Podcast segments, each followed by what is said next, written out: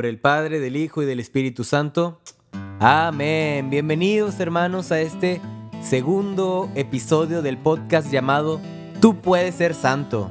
Muchas gracias por la respuesta del el capítulo pasado. Gracias por haberse tomado el tiempo de escucharlo. Y si eres nuevo, si este es el primer capítulo o episodio que tú escuchas, pues muchas gracias. Qué bueno que estás aquí. Qué bueno que te estás dando el tiempo de escucharlo. Te platicamos bueno, no te platicamos, te platico porque la verdad no hay nadie más. No crean que estoy loco, estoy nada más yo. Este, te platico que este podcast es sobre cómo aprender a llevar la fe día a día, ¿verdad? A través de consejos, tips. Yo presento casos de amigos, compañeros, gente que me escribe.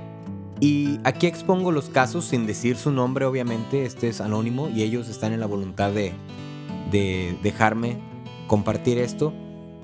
Y presentamos esto, ¿no? Y es como una retroalimentación muy padre porque muchos de estos casos nos pasan a, varias personas. Nos podemos sentir identificados con ello. Entonces, pues sin más preámbulo, bienvenidos. Vamos, antes de empezar con el primer caso, quiero platicarles de una de mis películas favoritas que se llama El Rey León. Yo les dije en el pasado que yo soy muy fan de Disney, entonces les voy a estar platicando muchas cosas de Disney. Pues el otro día vi un meme de El Rey León. Entonces esta Simba eh, es, una ilustración. Perdónenme si no da risa, la verdad es que cuando cuentas el chiste después de alguien que no vio, cuando cuentas el meme, pues no da risa, ¿no? Entonces, ustedes ahí donde estén, finge que te ríes un poquito, ¿no? Este, nomás para sentirme un poquito mejor. Entonces está esta imagen donde está Simba y... Paréntesis, yo siempre he querido ser eh, actor de doblaje, así que lo voy a hacer aquí. es mi momento, es mi momento. Entonces está Simba otra vez y aparece el, cuadrito ¿no? de, de Mufasa y le dice, Simba, recuerda quién eres. Y Simba dice, Padre, no te vayas.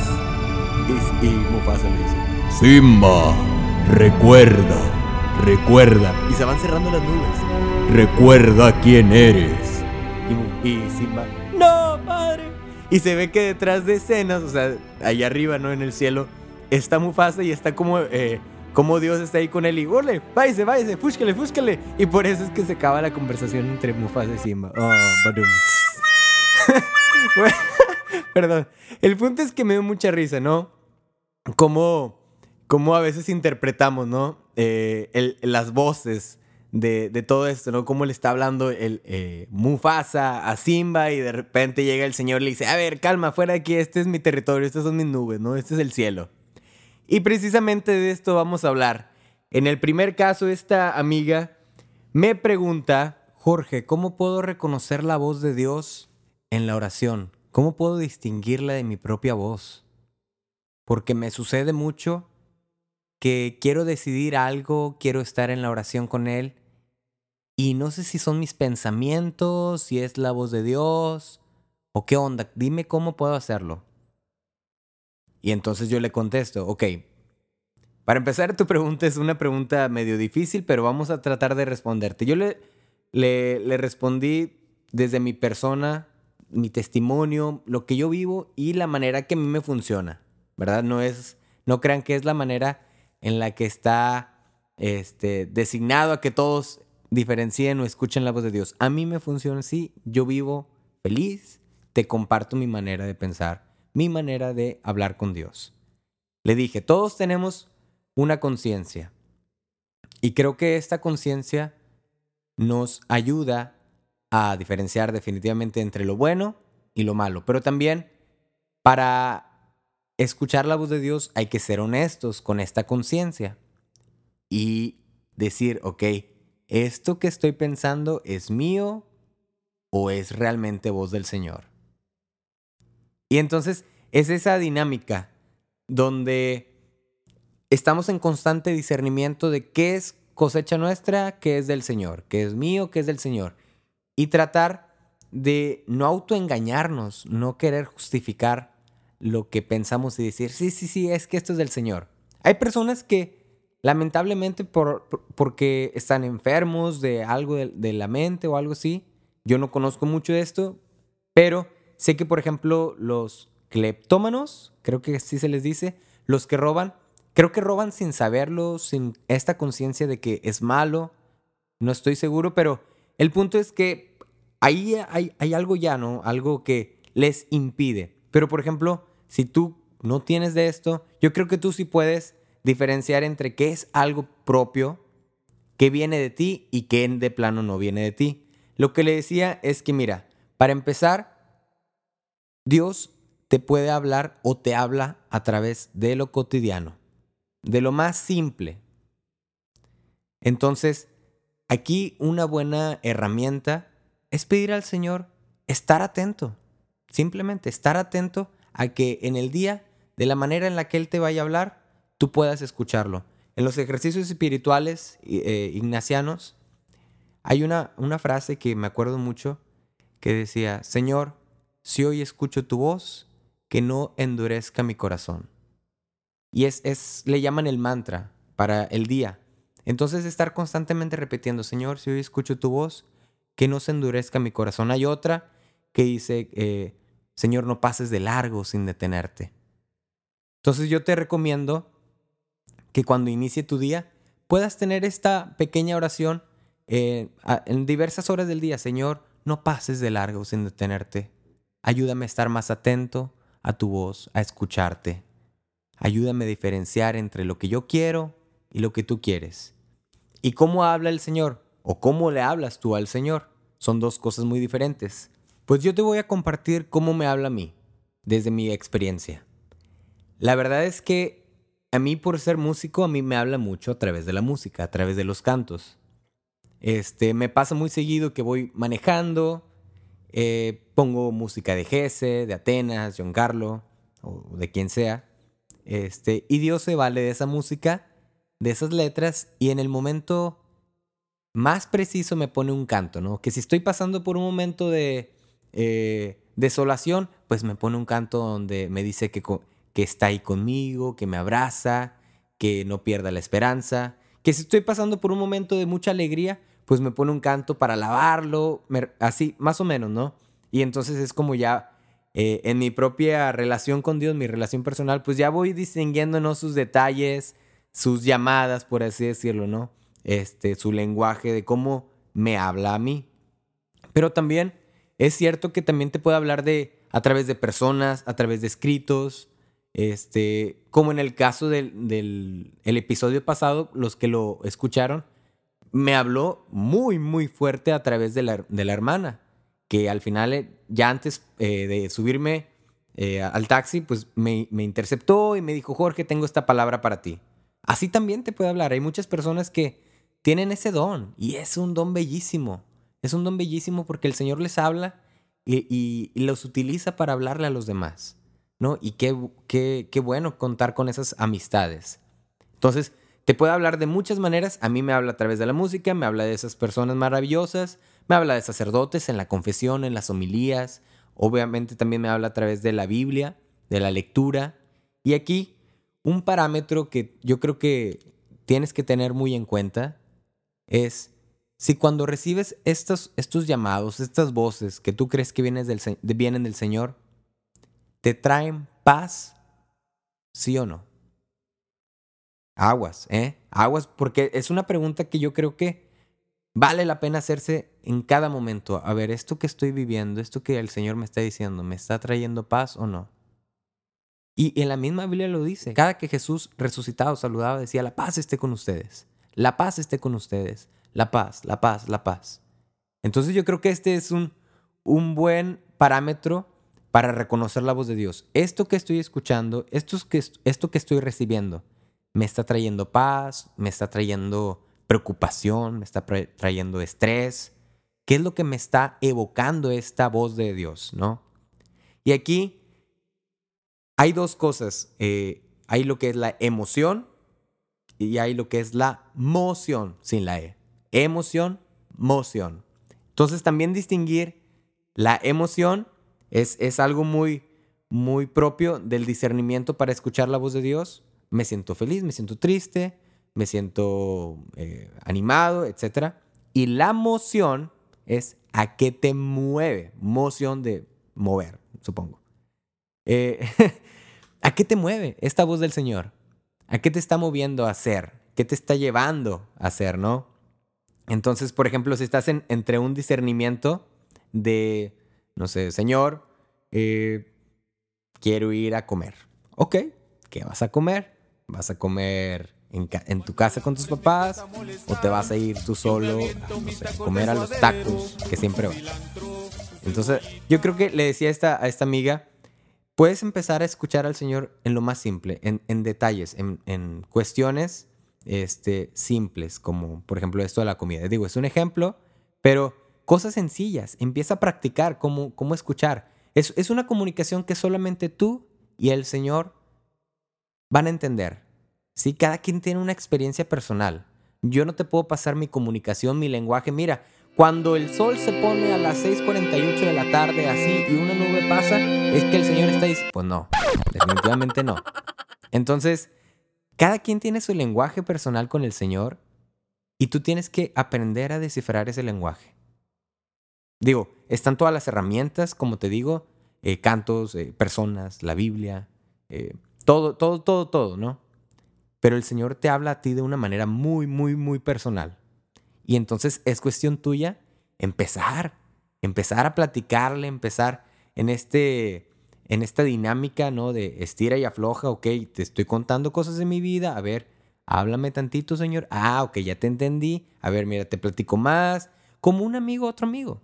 Porque a final de cuentas, a eso estamos llamados. Y nos dice el Papa Francisco que así deberíamos.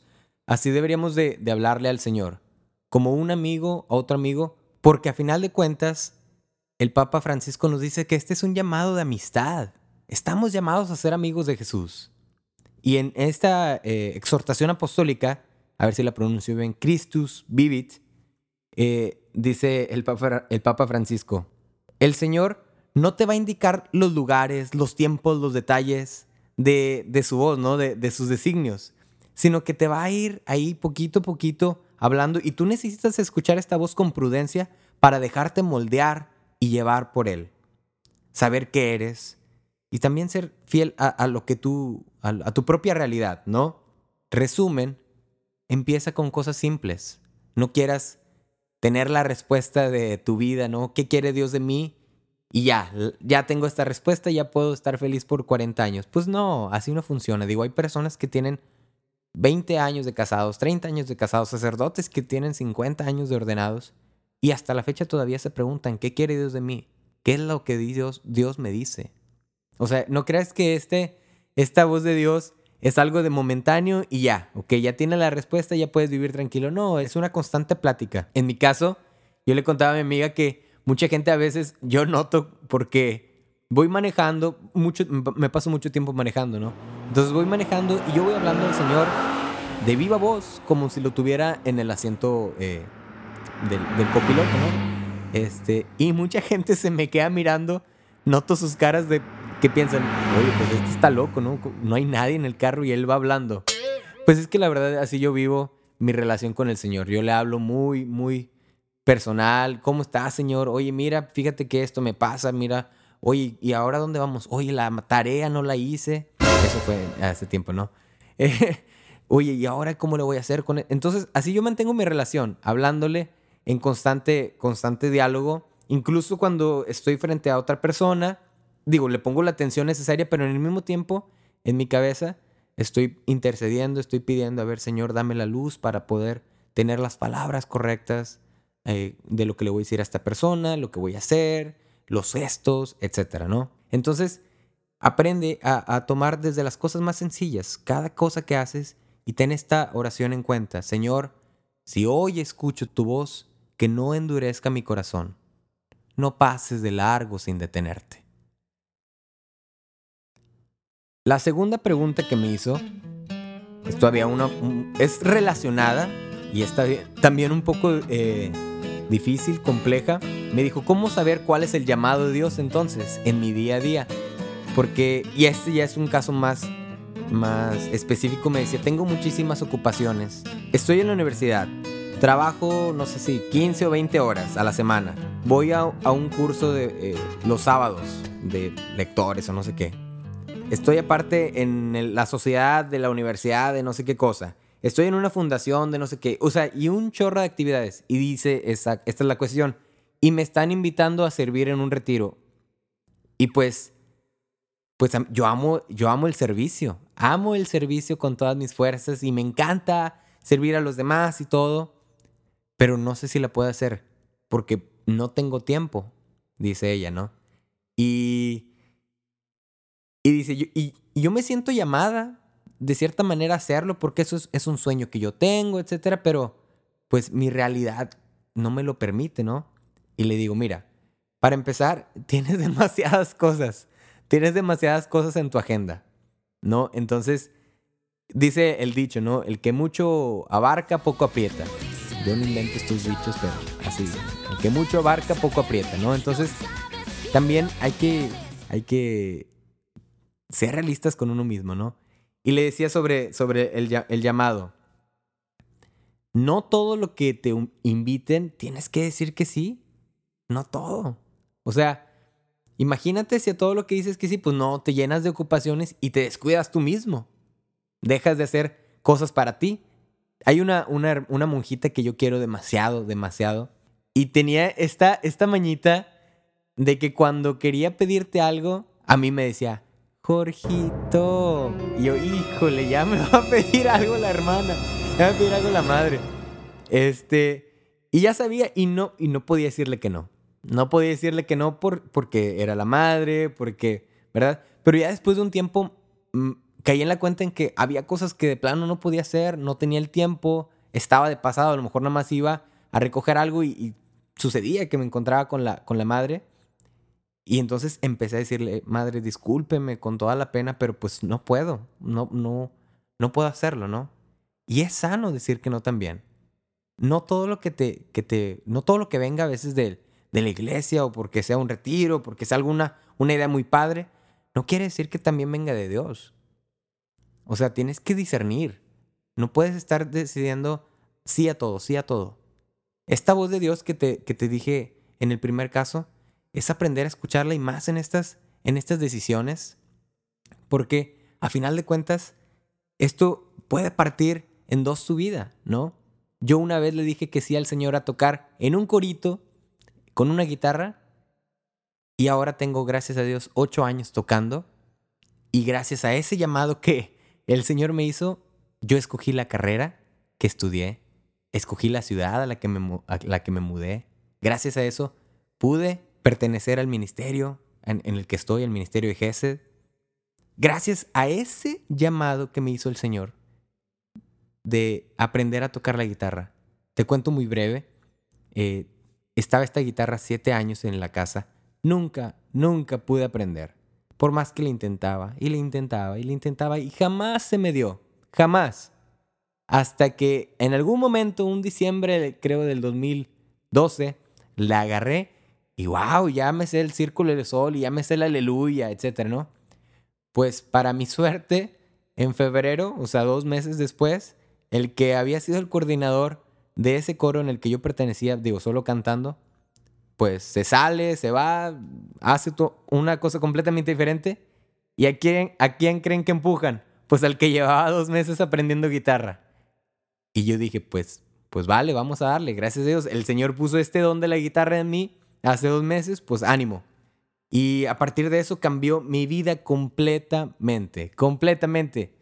Te digo, eh, eh, gracias a eso es, tengo la carrera que tengo, es de música, de ingeniería, eh, todo, todo influyó. El llamado de Dios influye en tu vida como no tienes una idea. Por eso tienes que aprender a discernir, porque se te van a estar presentando muchos caminos. No todos son de Dios. El Señor ya tiene un camino específico preparado para ti. Y tú tienes que aprender a escuchar dónde me quiere el Señor, dónde quiere el Señor que yo me entregue, dónde quiere el Señor que yo sea yo. Porque hay dos cosas, le decía a, mi amiga. Una cosa es el hacer, hacer, hacer, hacer muchas actividades, muchas actividades y no somos. Hacer y ser, ¿no? Entonces, a veces nos envolvemos en esta dinámica de que tengo junta a las 4 y que tengo servicio a las 5 y que tengo misa a las 6 y que tengo la hora santa a las 7 y que tengo eh, una no sé qué y bla, bla, bla, y la novena y bla, bla. Y al final de cuentas no, no, no somos nada, o sea, no nos entregamos a ninguna de ellas. Eh, y yo creo que no, ese no sea responder el llamado del Señor. Yo creo que el Señor nos invita a entregarnos completamente, a ser para los demás. Y lo dice también esta exhortación del, del Papa Francisco. Por si les interesa, son los capítulos 8 y 9 del, de Christus Vivit. Habla sobre el llamado. Y entonces le decía, a lo mejor en tu adolescencia queda bien esta parte de ser, eh, hacer muchas cosas. A mí me influyó mucho el haber pertenecido a un grupo donde hacíamos ventas y que hacíamos retiros y que hacíamos esto y lo otro, porque me ayudó a, descubrirme, a saber que tengo talentos, a saber mis virtudes, mis defectos, a hacer conexiones con amigos, etcétera, ¿no? Pero ya cuando llegas a un punto más grande de adulto, de madurez, tienes que dejar de hacer tantas cosas y empezar a ser, ¿no? Sin la ser. Sé tú mismo. Sé tú mismo y sé lo que Dios quiere que tú seas. Tengo amigos muy buenos en un grupo, se llama MSU, y sé que estos, estos jóvenes, cuando están en su etapa de universidad, haz de cuenta que se entran de lleno a la universidad, o sea, asisten a su, a su oración comunitaria y demás, pero sí tienen como ciertas restricciones que dicen, es que pues no es el tiempo. Y dice en el libro de Eclesiastés, para todo hay un tiempo bajo el sol. O sea, no sé cuántos años tengas tú que estás escuchando eso, si tengas 20, 40, 50, pero independientemente de la edad que tengas, siempre va a haber un tiempo para todo lo que hagas, ¿no? Eh, y tienes que aprender a ser paciente. Tienes que ser paciente con eso y saber decir, esto no, me, no es lo que el Señor quiere en este momento, ni modo. Probablemente después vendrá. Qué bueno, qué padre. Pero ahorita no. Y hay que abrazar esa voluntad. Así uno va forjando, ¿no? Eh, sus apegos, sus gustos y deja que el Señor se vaya tomando ese rumbo. Como lo veíamos en, el Evangelio del domingo pasado, de la parábola de la torre. El Señor pide discípulos, pide que lo sigan, pero pide discípulos preparados. Discípulos que no empiecen algo y lo dejen a medias, como este hombre de la torre, ¿no? Que empezó a construir una torre y al final hizo malos cálculos y se quedó sin material para construir la torre, ¿no? Y todo el mundo se burlaba, ah, mira, no supo hacerlo, ¿no? El Señor te está llamando, eso es definitivo. El Señor te está llamando a que lo sigas, pero dentro de este llamado también te llama a que evalúes las situaciones, a que evalúes lo que se te proponga, a que te prepares, que no seas como este joven de la torre, a que lo sigas definitivamente, pero con astucia, con diligencia, con valentía, que puedas escucharlo, ¿verdad? Y que seas, eh, dice la palabra, que seas astuto, que aciertes en tus decisiones. Eso te llama el Señor. Total, resumidas cuentas, entre el primer caso y el segundo caso, para escuchar al Señor, búscalo en lo simple. Yo me siento muy, muy amado cuando veo un atardecer me siento muy amado cuando uno de mis alumnos me sonríe, me dice que mi corte de cabello se me ve buenísimo, se me ve muy, que me veo muy guapo, aunque digo, yo sé que nada más me están chuleando y son niños, pero me hace sentir amadísimo. Me hace sentir muy amado ver el sol, me hace sentir muy amado ver gente caminando y a través de eso el Señor me habla y me mueve. Me dice, ok, ve para acá, ve por aquí, ve por allá, etcétera di estas palabras, no digas esto, sé prudente aquí, habla, etcétera, ¿no? Así me habla el Señor a mí, me habla a través de la música. Y lo segundo, cuando el Señor te llame, a, por ejemplo, en este caso del servicio, también esta misma voz del Señor hay que irla escuchando y luego aprender a discernir qué es lo que voy a hacer. Y ya para terminar te voy a contar una experiencia personal en el 2014 fui a vivir los ejercicios espirituales de San Ignacio. Eh, y fue una experiencia muy bella. Yo creo que fue una experiencia que me marcó completamente para. Completamente para toda mi vida. Eh, pero hubo un momento que me acuerdo perfecto, así. Estaba, este lugar fue en Tapalpa, Jalisco, era en la Sierra de Tapalpa, un seminario, ex seminario jesuita. Y había mucho momento de oración. Para empezar, este retiro es completamente en silencio. O sea, son siete días en completo silencio. Entonces, para, para variar, o sea, ya está como medio, medio místico el asunto, ¿no? Entonces yo me fui con mi cuadernito porque lo que teníamos que hacer, si escuchábamos la, la voz de Dios, escribíamos y escribíamos, escribíamos. Y yo me acuerdo que estaba en medio del bosque, sentado en un tronco, una roca, ¿no? Y estaba meditando una palabra, ¿no? Eh, y no, no sabía qué me estaba diciendo el Señor, no podía descifrar qué me quería decir, no escuchaba su voz y estaba batallando y por si das de cuenta que te daban una hojita eh, y decía, ok, esta es la hoja, estas son las reflexiones, ahora sí, váyanse cuatro horas y mediten, reflexionen, hablen con el Señor, esto es como que, ay, apenas van 20, ¿no? Y me faltan tres horas y media. Total, ahí estoy y digo, Señor, háblame porque no, no sé, no, te no entiendo, no sé cómo hablar contigo, qué me quieres decir. Yo me acuerdo que en ese entonces tenía un celular y empieza a sonar una canción. No me acuerdo qué canto era, ¿verdad? Este, pero yo sé que era un canto que me pegó demasiado porque me agarré a llorar. Como no tienen una idea, me hinqué ahí en medio del bosque y me acuerdo que estaba precisamente meditando la lectura de eh, profeta Elías, donde está en una cueva y pasa un huracán. Le dicen, el Señor va a pasar. Y entonces viene un huracán, pero el Señor no estaba ahí. luego viene un terremoto, pero el Señor no estaba ahí. Y luego viene un rayo, pero el Señor no estaba ahí. Y después del rayo viene una suave brisa. ¿Y qué creen? Te estás imaginando, ¿verdad? Bueno, pues en ese momento donde yo estaba leyendo y meditando eso y que le digo al Señor, Señor, háblame porque no sé escucharte, yo no, yo no soy de estas personas que saben escucharte. En ese momento todavía no. No sé, no sé, no sé, ayúdame a, platicar. Pues que se viene una brisa, pero tremenda, tremenda. O sea, se viene así como, no, no, la, no una llovizna que te moja, sino así, suave, suave, como lo que le dicen pelucita, pelucita. Y un fresco y entonces es cuando les digo, me hinco y empiezo a llorar y llorar. Pero no era un lloro, no era una eh, llorar de tristeza, sino es que me sentía tan amado, tan, amado porque el Señor me estaba hablando. El Señor me estaba hablando a través de cosas que no tienen palabras.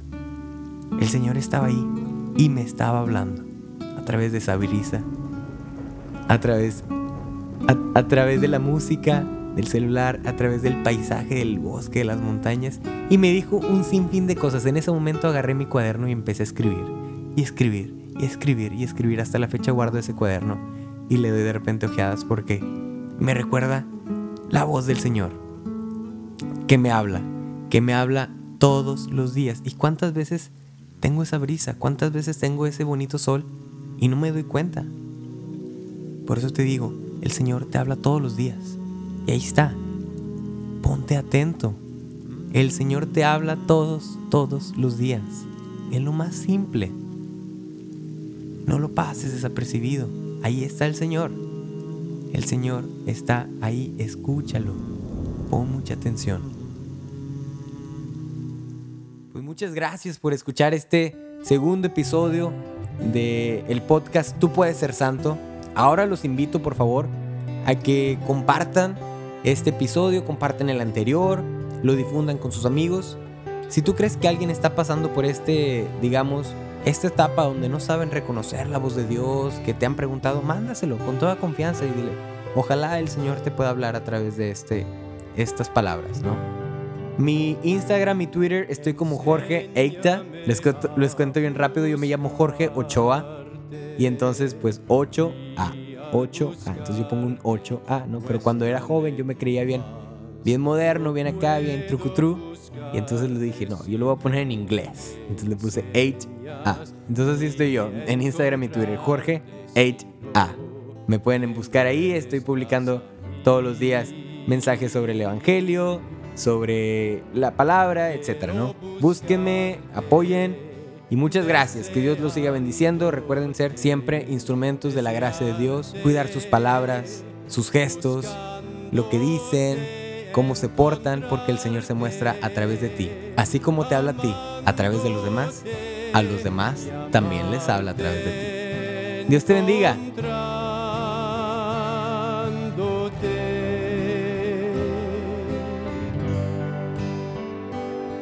Enséñame a buscarte